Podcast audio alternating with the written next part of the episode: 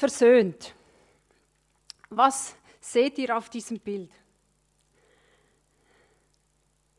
Zwei Männer, die sich einen Handklatsch geben in superschöner Kulisse vor dem Sonnenuntergang. Wie sehen sie aus? Ganz entspannt und zufrieden, gelöst. Yeah. Alles gut, yes, wir haben uns gefunden. So ein Give me five. Es könnte ein Versöhnungsklatsch sein. Nein, ja, es ist wieder alles gut. In der heutigen Predigt geht es eben um versöhntes Leben, um Vergebung, aber auch um verletzte Gefühle und um Gottes Wirken. Wir sehen als erstes eine zerrissene Familie, dann Josef und seine Brüder, die sich versöhnen. Damit ist schon gesagt, es geht dann um Josef. Und als letztes bei Gott aber ist das letzte Wort.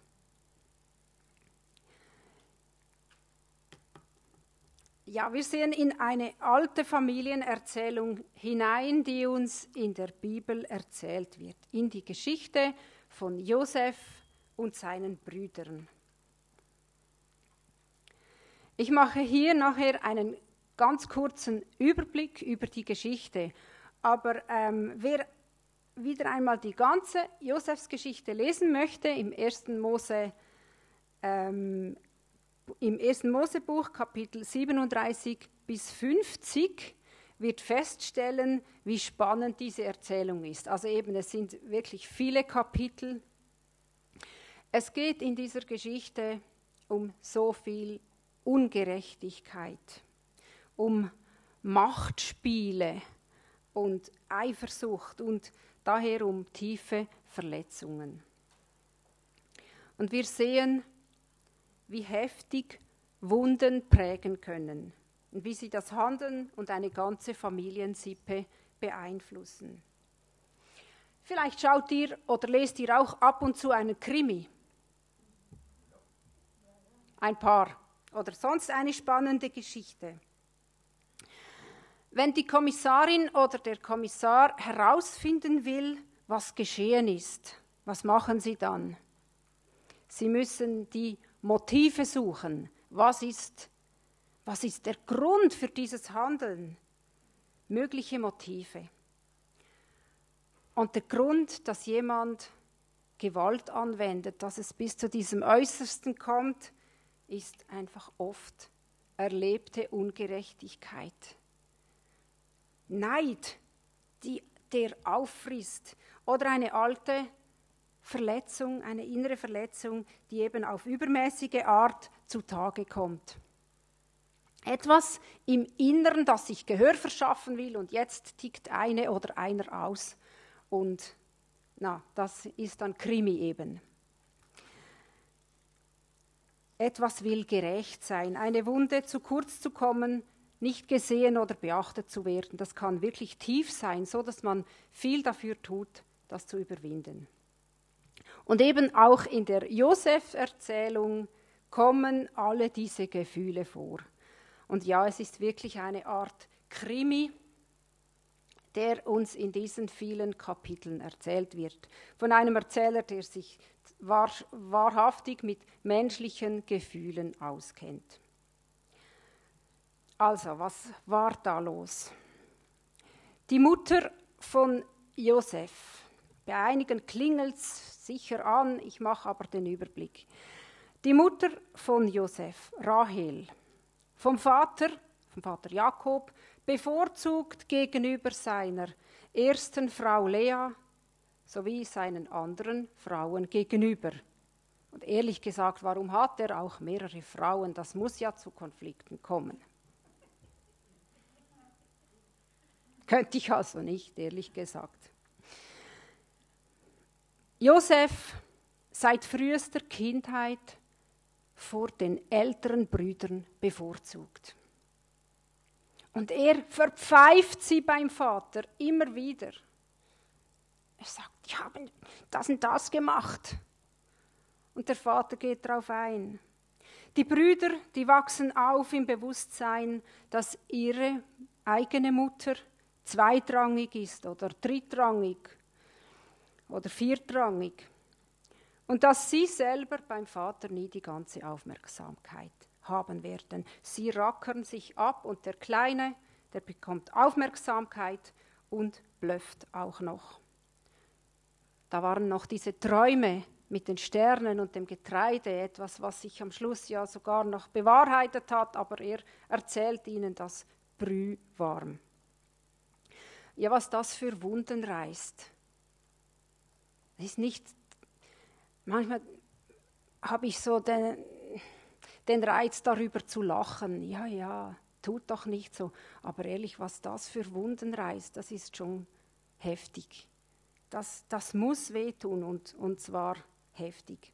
Sie halten es irgendwann nicht mehr aus und schmieden den Plan, das Lieblingssöhnchen loszuwerden. Sie werfen ihn weit weg von zu Hause in einen tiefen Brunnen.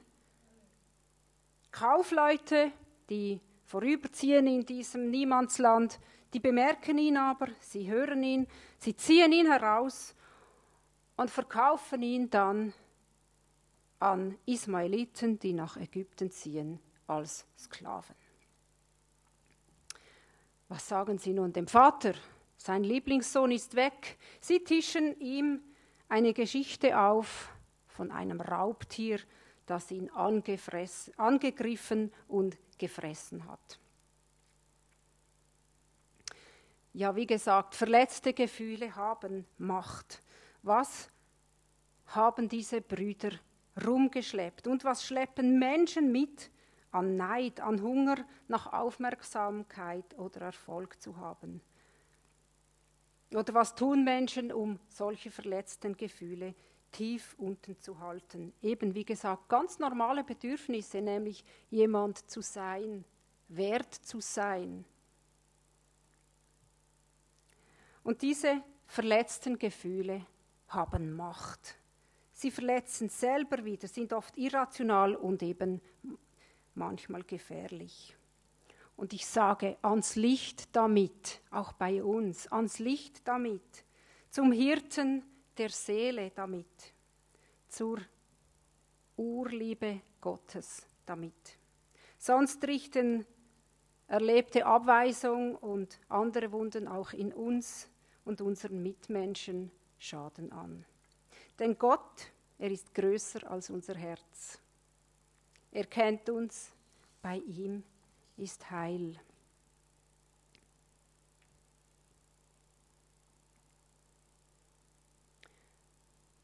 Verletzte Gefühle haben Macht und Gott ist größer als unser Herz.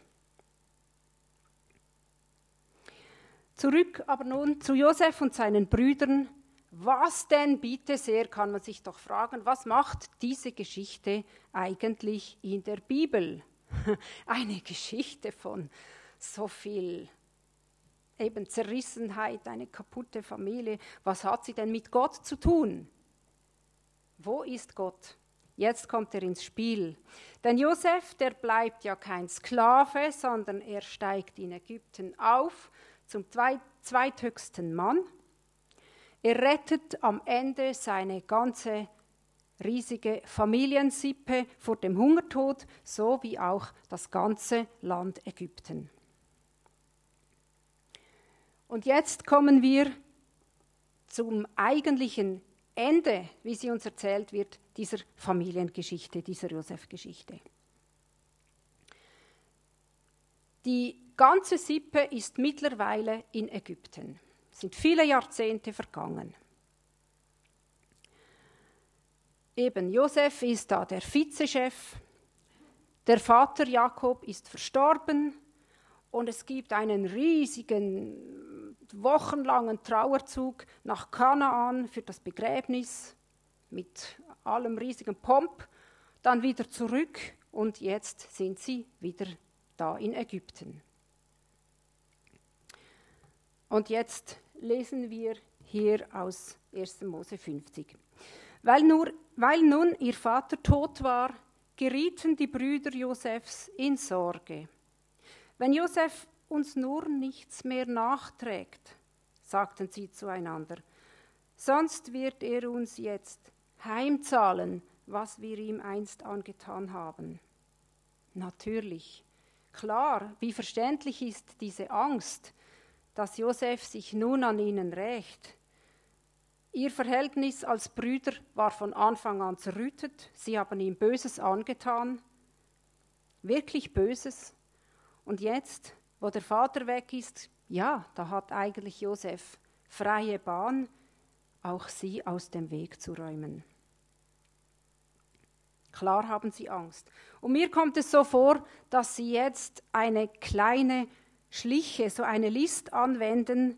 Sie schieben nämlich wieder den Vater vor, der aber schon gestorben ist. Und zwar so. Sie ließen Josef ausrichten, dein Vater hat uns vor seinem Tod die Anweisung gegeben. Also übrigens, der Vater hat es gesagt. Hm. Er hat gesagt, bittet Josef, dass er euch verzeiht und euch nicht nachträgt, was ihr ihm angetan habt. Und deshalb bitten wir dich, verzeih uns unser, unser Unrecht. Wir bitten dich bei dem Gott deines Vaters, dem auch wir dienen. Bitte vergib uns. Jetzt, nach vielen Jahrzehnten, kommt die Entschuldigung. Vergib uns im Namen unseres Vaters Jakob. Vergib uns im Namen unseres gemeinsamen Gottes, sagen sie. Und sie lassen es ihm zuerst ausrichten, wie es am Anfang heißt. Noch braucht es ein bisschen Distanz.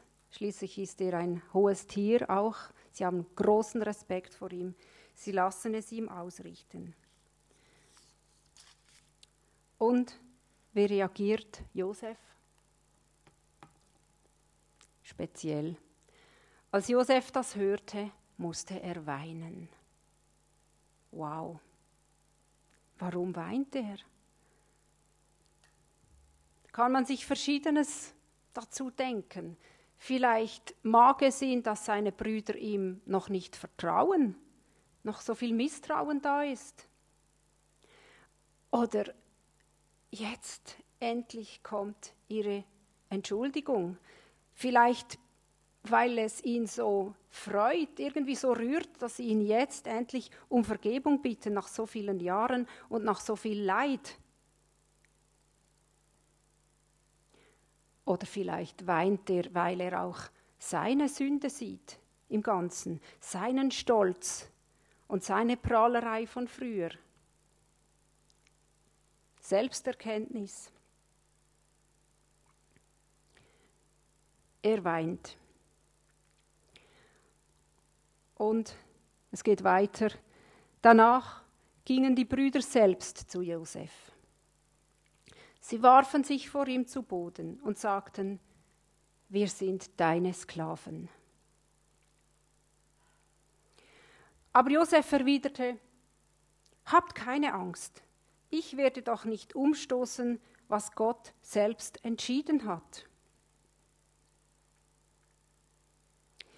Ihr hattet Böses mit mir vor, aber Gott hat es zum Guten gewendet. Denn er wollte auf diese Weise vielen Menschen das Leben retten. Das war sein Plan und so ist es geschehen. Habt also keine Angst, ihr könnt euch auf mich verlassen. Ich werde für euch und eure Familien sorgen.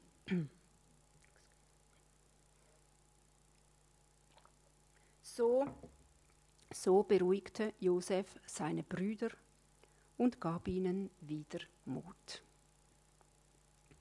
Es folgt tatsächlich die Versöhnung. Vielleicht eine Umarmung, vielleicht ein Händedruck, ein freudiger Handklatsch. Bei uns wäre etwas von dem, wie es in diesem Kulturkreis gewesen wäre vielleicht ein bisschen respektvoller diesem doch eben noch großen Josef gegenüber, aber eine Versöhnung. Die Verletzungen, die sie einander zugefügt haben, dürfen heilen. Was seit der Kindheit zwischen ihnen schwelte, ist weg. Frieden kehrt ein. Was aus Neid und Eifersucht und aus Machtspielen und Stolz für Verletzungen erwuchsen, sie können es hinter sich lassen. Und mitten im ganzen Gott. Ihr hattet Böses mit mir vor, aber Gott hat es zum Guten gewendet. Wir haben einander Böses angetan, aber Gott hat etwas Neues ermöglicht. Denn so ist Gott. Wo wenig oder keine Hoffnung mehr ist, da gibt er Halt. Gott kann Heil bringen. Er hat in allem mitzureden. Er ist größer und sogar Böses kann er in Gutes umwandeln. Denn bei Gott ist das letzte Wort. Ja, in der Familie von Josef gab es viel Böses untereinander, viele Verletzungen und Gott hat daraus befreit. Gott ist immer die Macht der Befreiung, so schreibt der Theologe Sebastian Rink. Und auch Gott meint immer die Kraft, neu aufzubauen, was zerstört ist. Gott ist immer die Macht der Befreiung. Eine so kaputte Familie wie jene von Jakob, aber es bleibt nicht dabei. Mag noch so viel kaputt sein, am Ende wirkt Gott das Heil. Und sogar die bösen Mächte müssen dem dienen, was Gott tut, dem Guten. Die Josef-Erzählung zeigt so die, die großen Linien, nicht das Tagesgeschäft. Es kam nicht über Nacht, schon fünf Minuten nachher es war nachher nicht gut, sondern es dauerte Jahrzehnte, lange Zeit, bis die Versöhnung da war. Aber Gott hat, es, hat das Heil hineingebracht. Und in der Erzählung von Josef wird ja nicht nur die Hungersnot überwunden, sondern eben auch die Bosheit, die Lüge, die Eigensucht. Gott verwirklicht sein Shalom, sein Heil. Das ist die frohe Botschaft. Das ist die Botschaft auch dieser Geschichte. Und oft können wir eben Gottes heilsames Handeln erst im Nachhinein erkennen. Manche Dinge werden sogar vielleicht erst nach unserem Leben klar. Und sein Eingreifen ist vielleicht eine andere Dimension, als wir es uns vorstellen. Aber Gott lässt nicht zu, dass das Böse siegt. Er lässt das Böse zu. Schließlich will er den Menschen als sein Gegenüber, als freien Menschen und nicht als Marionette. Aber Gott kann aus Schlimmem Gutes entstehen lassen. Und am Ende wird sowieso sein Heil stehen. Und dies ermutigt mich an dieser Erzählung. Auch was ich an Unheil erlebe und was sich an Unheil überall um uns her tut, es hat nicht das letzte Wort. Bei Gott ist immer Hoffnung, immer neue Anfänge. Denn genau wegen diesem Unheil und dem Bösen hat Jesus den Tod auf sich genommen und ist auferstanden und ist da mit seiner Auferstehungskraft. Bei Gott ist das letzte Wort, auch in unserem Leben, auch in dieser Welt.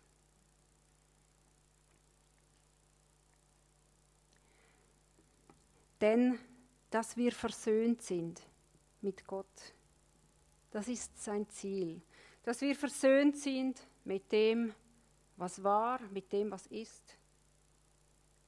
Dass wir versöhnt sind mit Menschen, das ist sein Ziel. Amen.